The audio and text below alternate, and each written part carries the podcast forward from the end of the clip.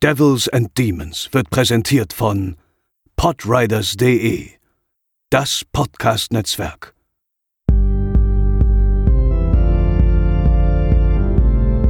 They're coming to get you, Barbara. They're coming for you. Moin Moin und herzlich willkommen zur 104. Folge von Devils and Demons. Ich bin der Chris und an meiner Seite ist Pascal. Hallo. Wir melden uns aus dem schönen, verregneten Hamburg. Ähm, immer noch kein Schnee in Sicht, Pascal, aber wir wollen Nee. uns den Spaß an Weihnachten natürlich nicht rauben lassen und zelebrieren heute natürlich auch weiterhin äh, die Devils and Demons Weihnachtswochen. Und wir haben ja schon über wirklich sehr viele Weihnachtshorrorfilme geredet, aber ein Film, der vielleicht nicht so gruselig ist wie andere Filme, dafür aber wahrscheinlich doppelt so unterhaltsam und vermutlich sogar viermal so niedlich, äh, über den haben wir noch nicht geredet, Ja. nämlich Gremlins, kleine Monster aus dem Jahre 1984.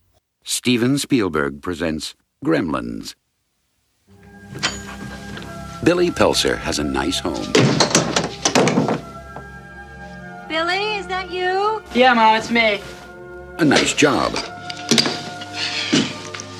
a nice girl, If you're not doing anything this Thursday night, maybe you'd like to uh, go out on a date with me? I'd love to. and loving parents who are about to give him You're gonna like this. No, no, no, don't shake it. We're gonna have to open it now. It won't wait till Christmas. the most unusual gift he ever got. What is it? No. It's your new pet. Come on, Barney, be a good dog. My dad gave it to me. But there are a few things to keep in mind.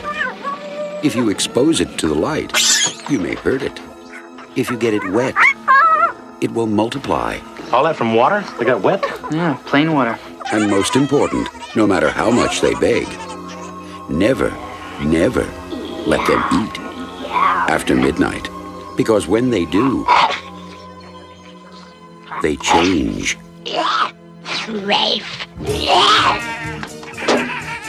They become clever, mischievous, What's going on here? and dangerous. Gremlins, huh?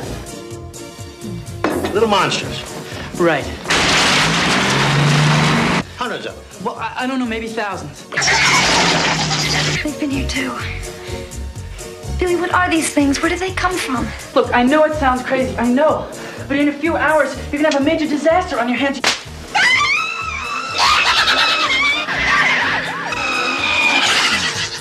Gremlins, directed by Joe Dante. They'll be expecting you.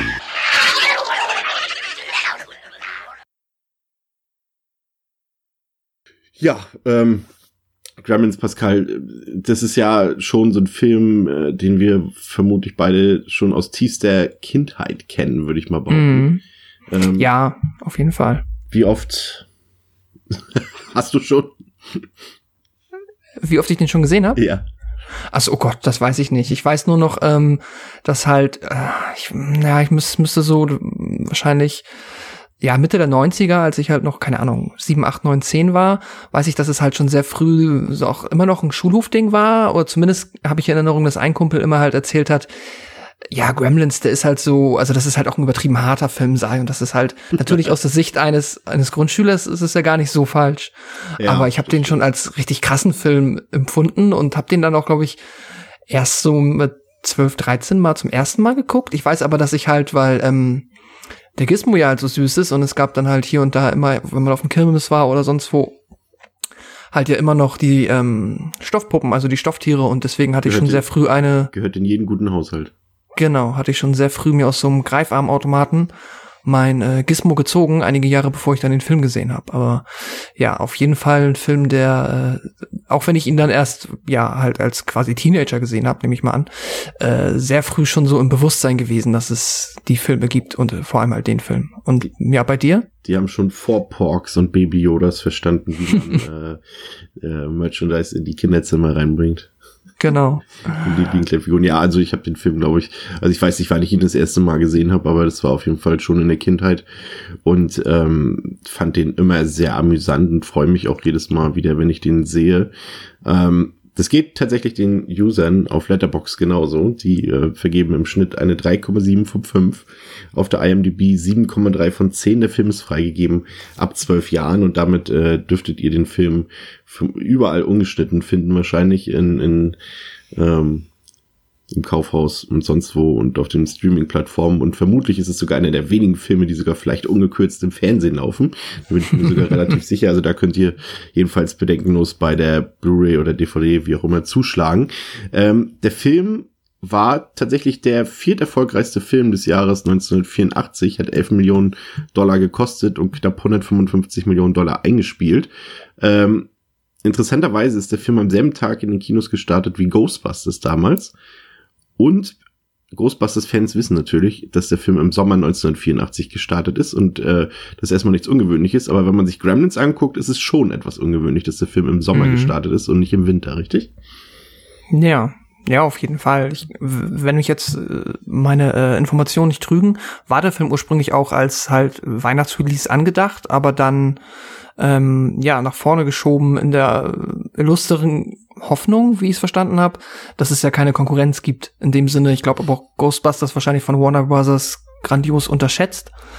Ähm, aber äh, beeindruckend, dass es halt, ähm, ja, wenn man sich das so äh, überlegt, was dann halt für Filme am gleichen Tag erscheinen, die halt natürlich jetzt, äh, kann man ja sich qualitativ, was die Qualität angeht, fabelhaft drüber streiten, aber trotzdem ja, was Popkultur angeht, natürlich äh, zwei krasse, ja, Meilensteine in der Hinsicht, die am gleichen Tag erschienen sind, hat man äh, auch nicht so oft gehabt.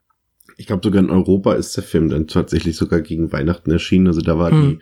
die, die zeitliche Diskrepanz, die es ja damals noch in deutlich größere äh, ja. Form gab. Heute ist es ja kaum noch so, aber damals war es ja wirklich so, dass Filme ein halbes Jahr, teilweise manchmal auch ein Jahr oder anderthalb Jahre später erst in Deutschland ins Kino kam. Aber hier war es tatsächlich auch so, dass der dann mehr oder weniger pünktlich zu Weihnachten oder kurz nach Weihnachten rauskam.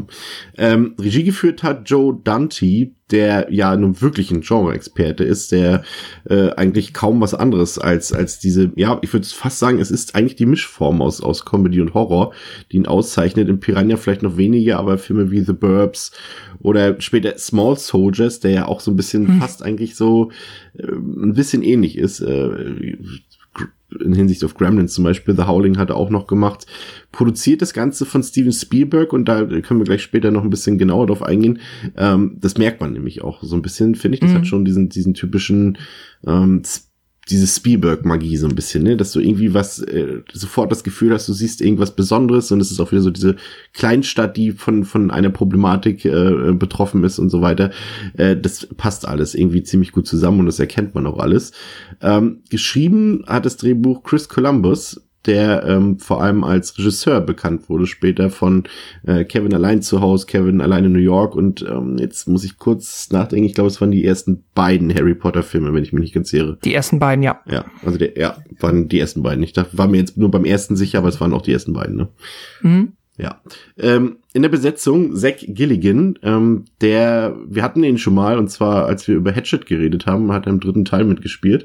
Und wenn ich das jetzt schon erwähne, dann heißt es ja meistens nichts Gutes für diejenigen Personen. Und äh, so ist es auch tatsächlich, also äh, seine größten Einträge in der Vita sind neben Gremlins und äh, der Fortsetzung eben tatsächlich Hellraiser 3 und Hatchet 3. Ansonsten ähm, ist Galligan hauptsächlich an äh, auf Conventions anzutreffen und äh, tingelt dort durch die Gegend und macht ein paar Fotos mit euch oder gibt euch ein paar Autogramme, aber so äh, schauspielerisch ist da jetzt nicht so viel ähm, zu sehen und ich finde auch im Film ja, also er passt schon, aber man sieht auch, dass jetzt kein mega großes Schauspieltalent an ihm verloren gegangen ist. Mhm. Ja, definitiv. Und steht halt natürlich auch ein bisschen im Schatten der äh, eigentlichen Hauptfiguren. Ja, das stimmt, das stimmt. Ähm, aber wir haben auch äh, Phoebe Cates ähm, im Cast und ähm, ja, das ist natürlich ähm, so meine Nummer zwei nach 80s Jennifer Connelly ist 80s Phoebe Cates. Äh, meine, meine ewige Nummer zwei, was die 80er Jahre angeht. Ähm, es hat natürlich, äh, geht natürlich vielen äh, Männern in unserem Alter so, vielleicht wahrscheinlich sogar eher noch älteren Männern so, aber jeder, der mal Fast Times at Richmond High gesehen hat, äh, der weiß, wovon ich rede und äh, sie ist natürlich generell in jedem Film. Das waren jetzt nicht so viele, äh, in denen sie zu sehen war, aber ist immer sehr äh, gerne gesehen. Ansonsten Corey Feldman, ja auch nicht. Wer sonst? Ja, natürlich, wer sonst? Es war auch wieder so ein Zufall. Weil gerade mir passiert das sehr häufig, wenn ich einen Film gucke und danach gucke ich noch einen Film, stehen die beiden Filme meistens irgendwie in einem Zusammenhang. Und ich hatte jetzt äh, bei, bei beim Ansehen von Gremlins hatte ich davor Stand by Me gesehen und das war dann wieder ja. so ein, hatte ich Corey Feldman schon in Gremlins wieder längst vergessen, aber das sind dann immer so ein paar Brücken, die sich da äh, schlagen lassen, ja. Ähm, was haben wir hier? Ja, komm, erzähl den Leuten erstmal, worum es geht. ja, okay. Der junge Erwachsene Billy Pelzer bekommt von seinem Vater, Erfinder Randall Pelzer, ein sehr ungewöhnliches Weihnachtsgeschenk in Form eines Mogwais. Der Mogwai, kurzerhand Gizmo getauft, ist ein kleines, putziges und sehr intelligentes Tierchen, welches singen kann und sich bestens mit Billy versteht. Allerdings gilt es für Billy einige Regeln zu beachten. Der Mogwai darf nie dem Sonnenlicht ausgesetzt werden. Der Mogwai darf niemals nass werden. Der Mogwai darf nach Mitternacht nicht mehr essen oder gefüttert werden. Nachdem Gizmo durch ein Versehen doch nass wird, zeigt sich schnell, weshalb diese Regeln wohl sehr wichtig sind. Viele kleine Mogwais schlüpfen aus Gizmos Körper und alsbald muss sich Billy um eine ganze Gruppe dieser anfangs noch niedlichen Tiere kümmern. Doch als diese Billy auf hinterhältige Art ausgetrickst haben und nach Mitternacht etwas zu essen bekommen, ist mit der Niedlichkeit auch vor Schluss. Die Mogwais, Gizmo ausgenommen, verwandeln sich in bösartige grüne Gremlins. Diese sind nicht nur sehr frech, sondern auch brutal, aggressiv und äußerst zerstörerisch. Zusammen mit seiner Freundin Kate muss Billy das Problem der Gremlins in den Griff bekommen, bevor diese für die Menschen in der Umgebung zu einer ernsthaften Bedrohung werden. Ja, danke, Pascal. Ähm, der Film beginnt ja in Chinatown äh, oder ja, in irgendeinem Chinatown. Ich weiß gar nicht, ob das ähm, großartig genannt wird. Auf jeden Fall in einem kleinen Geschäft, was nur über Umwege zu erreichen ist und ähm, dort ist äh, Mr. Pelzer unterwegs und ähm, versucht seine tollen Erfindungen an den Mann zu bringen. ähm, vielleicht mal zu den Erfindungen, die sind ja schon so kleine Side-Gags oder so ein Running Gag mehr oder weniger im Verlaufe des Films. Ähm, begeistert mich nach wie vor, muss ich jedes ja. Mal wieder schmunzeln. Das sind jetzt natürlich keine, keine Gassenhauer, eher Schenkelklopfer kleine, aber es ist immer wieder witzig, wenn man das so sieht, diese, diese, ähm, diese Kaffeemaschine und das, was, was noch, das mit den Eiern, dieses, ja. ähm, diese Maschine, die er gebaut hat, die die Eier äh, aufschlagen soll und nicht so ganz funktioniert. Was gab's noch? Was hatte er es noch? Es gibt halt noch das, das Reise Schweizer Taschenmesser, was halt so an äh, ja, Sinnlosigkeit kaum zu überbieten ist. Das ist halt einfach quasi alles, was du quasi sonst in eine, ähm, na, wie nennt man das, ähm, in den Kulturbeutel steckst, einfach alles in so einem dummen Klotz, halt super unhandlich. Äh, dann gibt's noch diese fabelhafte Orangenpresse. Stimmt. Und äh, ich weiß gar nicht, ob da gibt's zwischen noch ein, zwei andere Sachen. Auf jeden Fall, äh, ja, ist ein toller Aufhänger und äh, charakterisiert den Vater auch ganz cool eigentlich. Ja, macht ihn irgendwie allein dadurch schon sympathisch und ja. seine Frau trifft es auch schon ganz gut. Sagt, glaube ich, irgendwann im Film auch äh, so von wegen, ja, Schatz, deine Erfindungen sind ja toll, aber warum funktionieren sie irgendwie immer nur eine Woche oder so? ja. Ja, auf jeden Fall ähm, ist dieses Vorhaben auch in diesem kleinen asiatischen Geschäft eher erfolglos, aber gleichzeitig sucht er eben für seinen Sohn auch noch ein Weihnachtsgeschenk und wird dabei dann auf diesen Mogwai aufmerksam und der, der ältere Herr will den eigentlich gar nicht abgeben, weil er schon sagt und äh, auch berechtigt, wie wir herausfinden werden, dass man da sehr viel ähm, Verantwortung übernimmt, wenn man diesen Mogwai mitnimmt. Aber ähm, der Sohn des Verkäufers äh, überlässt ihn dann doch unwissend des Vaters ähm, diesen Mogwai. Und so ist es dann ein tolles Weihnachtsgeschenk. Jetzt habe ich gerade echt den Namen vergessen. Wer ist unsere Hauptfigur? Äh, Billy. Ach, Billy, genau. Ja, und ähm, Billy bekommt dann diesen Mogwai ähm, geschenkt, ähm, der auf den Namen Gizmo getauft wird. Gizmo ist tatsächlich äh, kein zufälliger Name, sondern Gizmo ist einfach ein Wort, ein Platzhalterwort, was, wenn wir jetzt zum Beispiel als ähm, deutsche Allmanns sagen würden, hier Dingsda oder Dingsbums, hm. das ist, äh, heißt Gizmo sozusagen. Und wie süß kann eigentlich irgendwas auf dieser Welt sein? Ja wirklich, also ist es nicht faszinierend, wie süß Gizmo ist. Also das ist äh, zum Dahinschmelzen, wirklich. Also auch ja. heute noch nach all den Jahren und äh, keine Ahnung, wie oft wir den Film schon gesehen haben, aber es ist zum Dahinschmelzen.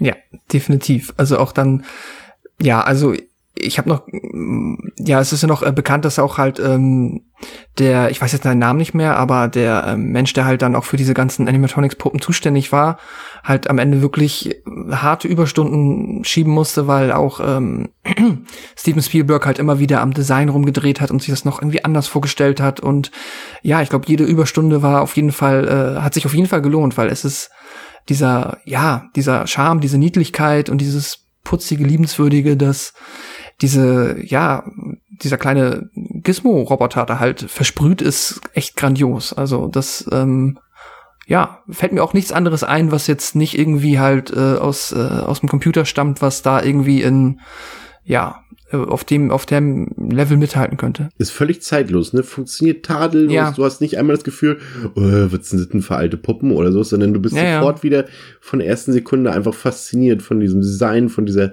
Schöpfung, natürlich auch einfach von der, von der Trickarbeit, die dahinter steckt. Die Crew hat übrigens Gizmo wirklich gehasst. Zum Ja. einen aus den Gründen, die du schon eben genannt hast. Es mu- musste immer wieder dran rumgewerkelt werden und es war super schwer umzusetzen teilweise.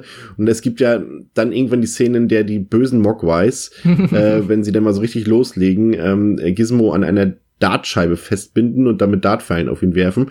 Und diese Szene war tatsächlich ursprünglich nicht im Skript und ähm, ist so ein bisschen auf dem Mist äh, der Crew gewachsen, die sich äh, an dem kleinen Gizmo auch so ein bisschen äh, cineastisch rächen wollten. Berechtigterweise wahrscheinlich, ja. Ja, einfach, also der Hass einfach daher rührend, weil die halt wohl im Gegensatz zu den etwas größeren Gremlins, die ähm, ja die kleinen Gizmo-Puppen halt unfassbar ja fehleranfällig waren, was man halt vorstellen kann. Natürlich alles auch so mit heißer Nadel gestrickt und äh, dann ja auch äh, trotzdem einfach auch enorm beeindruckend, was da halt alles an Funktionalität drinsteckt. Äh, dass die halt andauernd kaputt gehen, äh, erklärt sich fast von selbst und dass man dann natürlich auch einfach keine Lust mehr hat, also oder dass auch dann die Niedlichkeit dann die Crew ab irgendeinem Punkt quasi äh, nicht mehr erreicht und die einfach nur keinen Bock mehr haben auf diese doofen Roboter-Püppchen, die nicht richtig funktionieren. Da, ähm, ja, das ist äh, nachvollziehbar, auch wenn ich immer noch, es, also es tut halt immer im Herz weh, wenn ich sehe, wie der Dartscheibe hängt. Und es ist auch wirklich, ich habe ich meine, es gibt ja immer Filme, auch jetzt hier ist es ja auch, gibt ja noch diese Nebenhandlung mit dem Hund von Billy, der ist ja auch putzig und da hat man halt auch aus gutem Grund ja auch Angst, dass dem irgendwas passiert. Ähm, aber ich habe es bei wenigen Filmen so sehr und ich kenne ja den Film und ich weiß ja, dass äh, ist jetzt ja auch hier kein Major Spoiler, dass Gizmo den Film äh, übersteht, aber ich habe trotzdem immer wieder Angst, dass irgendjemand dem kleinen süßen Tierchen äh, irgendwie was Böses antut, weil das möchte ich nicht, möchte ich Nee. nicht erleben. Auf keinen Fall. Ja, es gibt dann diese drei Regeln, an die man sich äh, strikt halten sollte. Du hast es bereits erwähnt. Kein grelles Licht, kein Wasser und schon gar nicht nach Mitternacht füttern. Und es ist vielleicht die größte Stärke des Films, dass man diese drei Regeln zwar nie vergisst während des Films, aber die logische Umsetzung dieser Regeln irgendwie einfach nicht beachtet. Äh, Also Mhm. das Drehbuch, äh, dem sind diese Regeln eigentlich vollkommen egal während des Films. Und als Zuschauer äh, beachtest du es auch eigentlich irgendwie so gar nicht. Äh, dabei strotzt der Film wirklich vor zahlreichen Fehlern, vor allem was eben diese Regeln äh, betrifft. Auch die Definitionssache, zum Beispiel, was heißt nach Mitternacht? Also bis wann Ja, geht es ist die zum beste Beispiel? Frage. Geht es von 0 bis 6 Uhr oder theoretisch ist ja immer nach Mitternacht irgendwann. Ja. Und es ist dann so, die, die dürfen nicht in Kontakt mit Wasser kommen, aber es ist kein Problem, wenn sie draußen im Schnee durch die Gegend rennen. Ähm, Oder was trinken oder das Trinken, es ist auch die ganze Zeit ähm, dunkel draußen, äh, sobald die äh, Gremlins äh, sozusagen das, das Haus der Familie verlassen. Und das sind so ein paar Sachen so, auch ähm, warum? Also es wird ja auch, der Film erklärt ja auch nichts, ne? Also warum ist jetzt zum Nee. Beispiel Gizmo so lieb und, und seine, seine, die, die, quasi die Vermehrung sozusagen sind dann auf einmal alle böse. Und woran liegt das? Und äh, hat es damit zu tun, dass äh, was, was der Verkäufer, der, der ältere asiatische Mann dort sagte, ja, das äh, viel Verantwortung heißt das zum Beispiel, dass die äh, von Haus aus erstmal böse sind und man muss sie sozusagen erst ähm, im dressieren oder wie auch immer. Also der Film erklärt da gar nichts drüber. Nee. Und das ist schon so, das fällt dir beim Gucken vielleicht gar nicht mal so auf, hier und da an, an der einen Ecke vielleicht mal. Aber es ist schon sehr löchrig, das Skript, sag ich mal, was das Ja. betrifft. Ach, aber auch generell, das ist aber, wie du sagst, die Kunst ist es halt, dass einen das überhaupt nicht stört und das schafft der Film Ja. nämlich echt gut. Nachweislich, denn er war ja auch sehr erfolgreich und äh, ist ja auch gut besprochen. Aber allein die Tatsache natürlich ist halt, du kommst ja schon, wirst ja schon damit begrüßt, dass der Vater halt das Tier sieht und auch 1984 wird ja halt ne, jeder erwachsene Mensch, der ein grobes Verständnis davon hat, was es für Tiere gibt und was es für Tiere nicht gibt, ähm, halt bei dem, wenn er auf einmal so ein kleines Tier hat, es vielleicht erstmal nicht seinem Sohn schenken, weil das vielleicht auch seltsam ist und einfach, ja, das ist halt per se eine krasse Entdeckung, so, den für 100 Dollar mitzunehmen, ähm, das ist ja Wahnsinn. Also da sind wir eh schon so ein bisschen von der Realität leicht abgekoppelt gefühlt, weil ja auch dann die, ja, das ist ein süßes Tier, das ist halt cool. So wird ja kein normaler Mensch darauf reagieren, wenn ich dir jetzt irgendwie morgen hier so ein Gizmo vorbeibringe und er lebt, dann.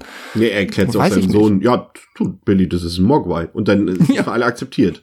Ja, ist halt so, den gibt's auch.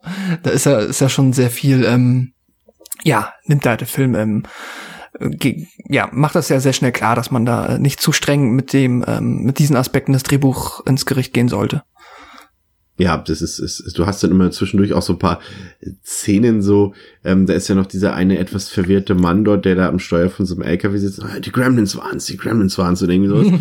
und so, und das spielt dann auch keine Rolle mehr irgendwann im Film, so, das sind einfach nur so, so kleine Sachen. Also der, also man muss schon sagen, also, äh, bei allem Spaß und bei aller Unterhaltung, die Gremlins bietet, ähm, das Drehbuch ist schon sehr, sehr schwach, weil ihr merkt es schon, normalerweise hangeln wir uns ja wirklich stringent so ein bisschen am Plot entlang, das ist hier bei Gremlins weder nötig noch wirklich möglich, weil es im Endeffekt gar keine richtige Geschichte gibt. Die Gremlins sind da, sie vermehren sich irgendwann und äh, stiften dann äh, Chaos, weil es dann quasi ja. eine, eine, bösartige Mutation oder eine bösartige Art äh, dabei irgendwie entsteht, die aus so äh, Eiern, die quasi perfekt aus Ridley Scotts Alien entstammen könnten. Mhm. Äh, ja?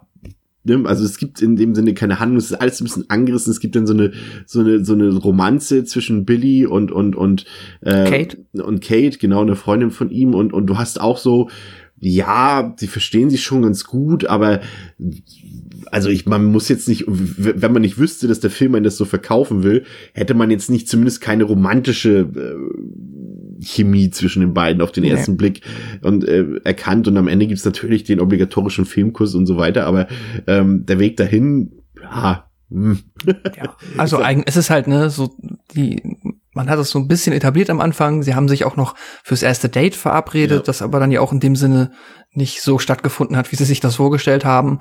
Und dann hat man halt irgendwie einen äh, ereignisreichen Abend und dann äh, ist halt die Romanze auch schon da.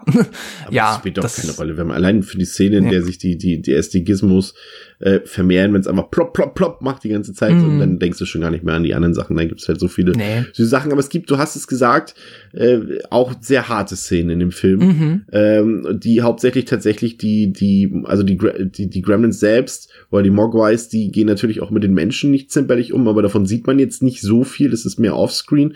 Aber ähm, die Entsorgung der bösen Gremlins, äh, die ist durchaus nicht zu verachten. Vor allem äh, die Mutter der Familie legt da richtig los. Da landet äh, einer der Mogwais in der Mikrowelle und, und zerplatzt.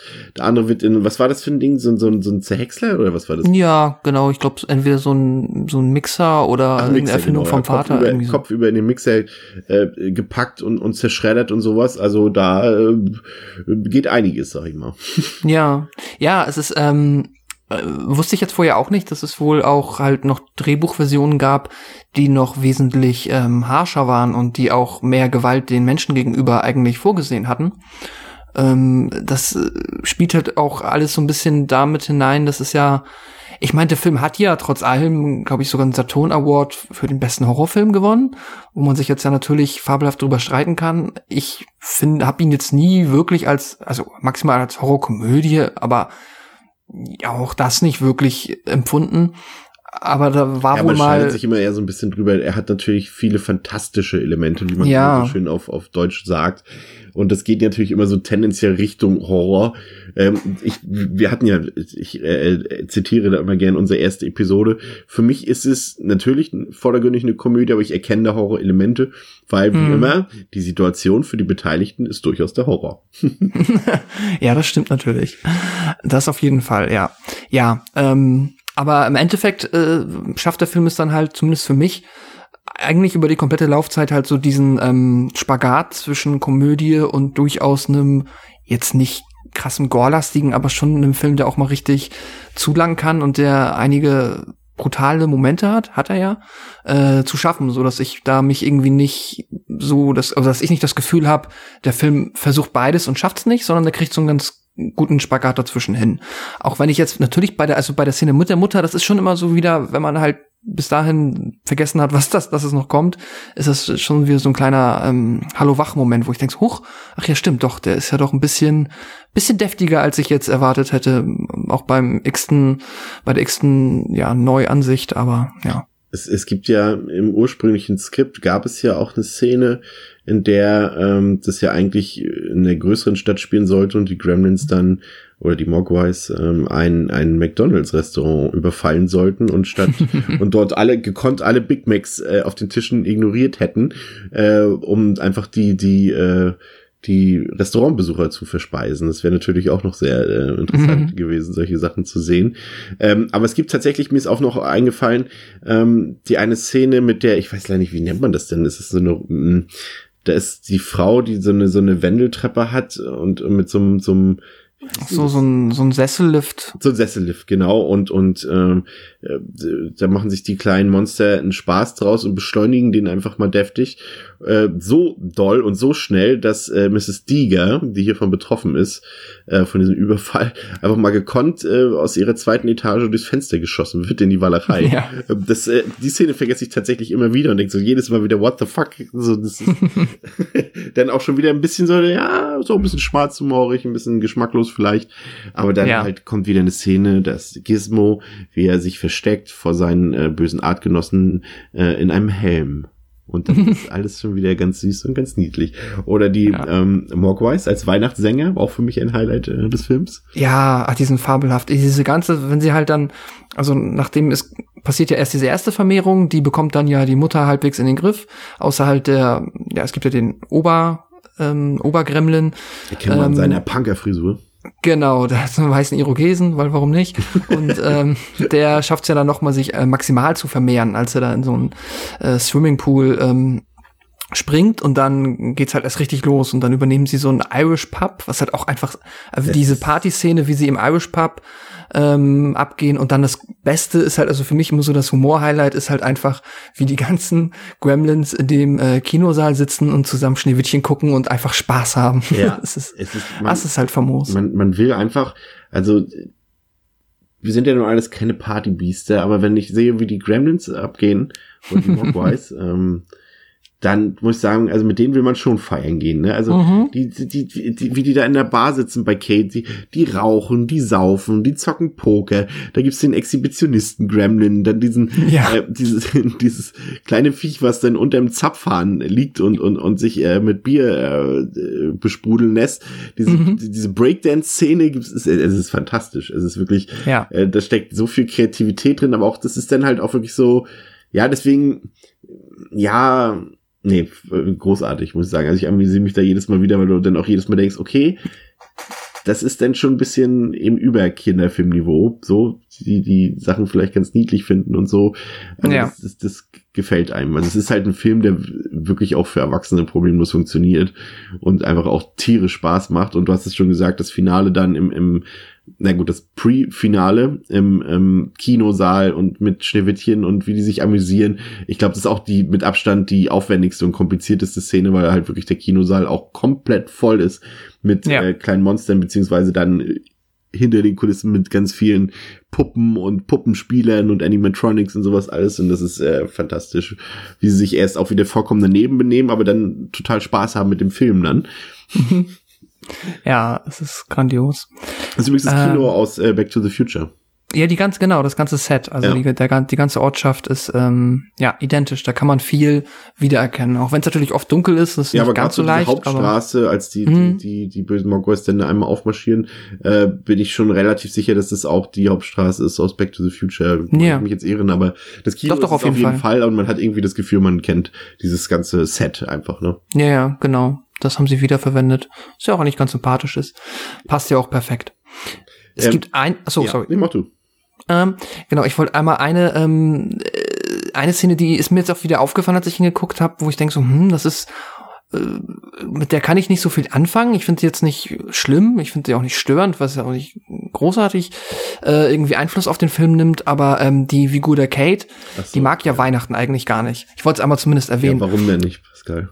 Äh, ja, ähm, weil, oh, oh Gott, äh, kann ich das komplett rezitieren? Auf jeden Fall hat sie ein sehr tragisches Erlebnis Weihnachten gehabt und korrigiere mich, aber ihr Vater ist wirklich im Kamin stecken geblieben, oder? War ja, so? ist, äh, davon wusste keiner was. Also er wollte ja. die Familie überraschen und als Weihnachtsmann irgendwie äh, durch den Kamin klettern und ist dort einfach stecken geblieben und niemand wusste, wo er ist und man hat ihn gesucht und alles und irgendwann äh, es wurde dann seine Leiche im Kamin gefunden und deswegen hasst Kate das und diese Szene ist halt so deplatziert, äh, wie du schon hm. so schön sagst, weil Kate ist halt so, also diese Geschichte ist halt, das Problem ist, diese Geschichte, die sie erzählt, klingt so bescheuert, dass ja. sie irgendwie witzig ist, aber Kate erzählt sie hyperdramatisch, melodramatisch, super traurig. Das ist, äh, dass du nicht weißt, ist es jetzt als Gag gemeint oder soll es jetzt auf einmal so eine dramatische Note in den Film bringen? Also es ist halt, äh, es kommt halt einfach nur als, äh, ja, irgendwie als ungewollter Gag an, ne? Und das ist vielleicht gar nicht die Absicht gewesen, aber es, äh, anders kann man die Szene gar nicht aufnehmen als Zuschauer. Und das ist ja. halt super weird irgendwie wirkt, wirkt halt für mich so ein bisschen wie ein, ähm, ja, wie so ein Überbleibsel, wie so ein Fragment aus, einer, aus einem alten Drehbuch oder aus einer älteren Drehbuchfassung, weil ja halt auch dieses Weihnachtsthema halt am Anfang von ihr oder das, am Ende ist ja Weihnachten für den Film eigentlich recht egal. So, äh, es ist halt irgendwie cool, dass es zu Weihnachten spielt und es ist ein Weihnachtsfilm, klar, aber das wird dann ja auch nie wieder großartig aufgegriffen, außer halt natürlich von, wie halt alles aussieht. Aber auch diese Anekdote und dass sie Weihnachten nicht mag, ist ja dann für die eh nicht wirklich vorhandene Geschichte halt auch überhaupt nicht wichtig. Ja, es klingt so ein bisschen, du sagst es schon, als wäre das irgendwie noch aus der Horrorvariante des Skripts entstanden, so dass ja. es vielleicht ein bisschen mehr Dramatik vielleicht eher passt, wenn da dann noch ein paar äh, mehr menschliche Leichen oder sowas zu sehen sind und und vielleicht einfach der der Grundton einfach ein bisschen düsterer ist. Ja. Ähm, aber so ist es eigentlich so ein bisschen daneben gegangen, ja. Aber du hast es gesagt, äh, ja, Weihnachten spielt jetzt nicht die große Rolle, aber dennoch ähm, macht dieser Film eigentlich all das richtig, was wir in der letzten Woche so sträflich in, äh, im Silent Night Remake ähm, vermisst mhm. haben. Also es ist wirklich eine sehr schöne Atmosphäre. Es ist überall Weihnachtsbeleuchtung. Es liegt Schnee da. Du hast so ein bisschen so dieses, äh, da gibt es auch so ein paar andere Filme, so die im Schnee spielen. So natürlich so Kevin allein zu Hause, also Home Alone, aber auch ähm, ähm, Groundhog Day, also ein täglich grüßes Murmeltier. Einfach so diese winterliche Atmosphäre und die spürst du ja. total in diesem Film. Und das dann eben auch noch in diesem typischen Spielberg-Setting, in dieser in dieser äh, Kleinstadt-Idylle, ne, in der dann auf einmal mhm. irgendwie das Chaos ausbricht. Also das macht der Film wirklich super und der zeigt ja auch auch wirklich äh, sehr viele Szenen im Schnee und, und, und, und einfach auch so, so ein paar kleine Randgeschichten aus der Stadt. Du hast es schon gesagt, mit der ähm, ein ähm, etwas fieseren Frau dort, die eigentlich auch ja. keine Rolle spielt für den Film. Hauptsache irgendwie ist diese Geschichte mit dem Hund und so. Ja, sie ist drin, aber eigentlich spielt sie auch keine Rolle. Aber nee. gut. Genauso wie der Typ, äh, der, der Arbeitskollege von Billy da, sein, Ach ja, sein, stimmt. sein Halbvorgesetzter, der dann einmal kurz noch Kate äh, anflirtet und dann eigentlich auch keine Rolle mehr für den Film spielt. Also es ist schon, wie gesagt, also, ja. man, also wenn wir jetzt ganz super streng wären, äh, dann ja, das Drehbuch ist halt wirklich schlecht, muss man einfach sagen. Also da sind einfach Sachen drin, so. Hm, ist wahrscheinlich nicht Chris Columbus bestes Drehbuch, aber ja, ich meine, diese Figuren am Anfang, ich finde das jetzt also gefühlt dienen die halt auch alle dazu, einfach noch ein bisschen als Kontrast zu Billy halt zu seiner Charakterisierung beizutragen. Dadurch, du hast natürlich halt den Arbeitskollegen, den, das krasse Gegenteil von ihm einfach, ne? Da erzählt dann ja, ja, und ich bin mit 30 bin ich Millionär und hier und hey Kate, willst du nicht mit mir? Ich habe deine Wohnung noch gar nicht gesehen. Oder du hast meine Wohnung noch gar nicht gesehen. Und sie ist halt einfach, äh, hast halt einfach den Hund, die ältere Dame, und da merken wir halt gleich, ah ja, Billy ist halt auch mega tierlieb und dafür ist der Hund ja auch da um gleich zu etablieren, dass er halt dann auch für Gizmo halt perfekt ist. Aber natürlich sind das halt dann, ja, das hätte man wahrscheinlich auch anders geschickter hinbekommen können.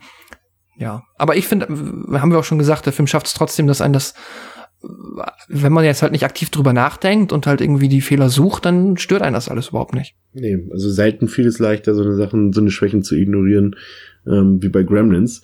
Ähm, ich mag auch, dass es so ein paar kleine Details gibt, das merkt, da merkt man dann auch wieder, dass äh, Joe Dante eben äh, Regie geführt hat. Ähm, da gibt es zum Beispiel ein paar, paar coole Horrorfilmposter an den Wänden oder von Mad Max. Da liegt auch eine Fangoria-Zeitschrift irgendwo in irgendeiner Szene mal auf dem Boden in irgendeinem Zimmer. Also da sind auch so ein paar kleine Sachen bei, wo dann der geneigte Horrorkonnoisseur so ein bisschen seine Freude dran hat. Ähm, ja, was sollen wir sagen? Also ich glaube, das ist einfach ein Film, der äh, sehr viel Spaß macht. Also ich habe jedes Mal meinen Spaß, hat auch dieses Mal meinen Spaß, hat einfach auch ein sehr gutes Tempo. Der hat äh, schöne Gags, der ist super sympathisch, hat sympathische Figuren und du, du bist einfach äh, der bereitet Freude. Dann hast du halt auch doch diese, so dieses Handwerkliche. Es gibt schöne, schöne winterliche Bilder, ein paar gute Kameraeinstellungen, tolle praktische Effekte, die einfach heute noch wahnsinnig gut funktionieren. Und ähm, ich muss sagen, also ich mag den echt sehr gerne.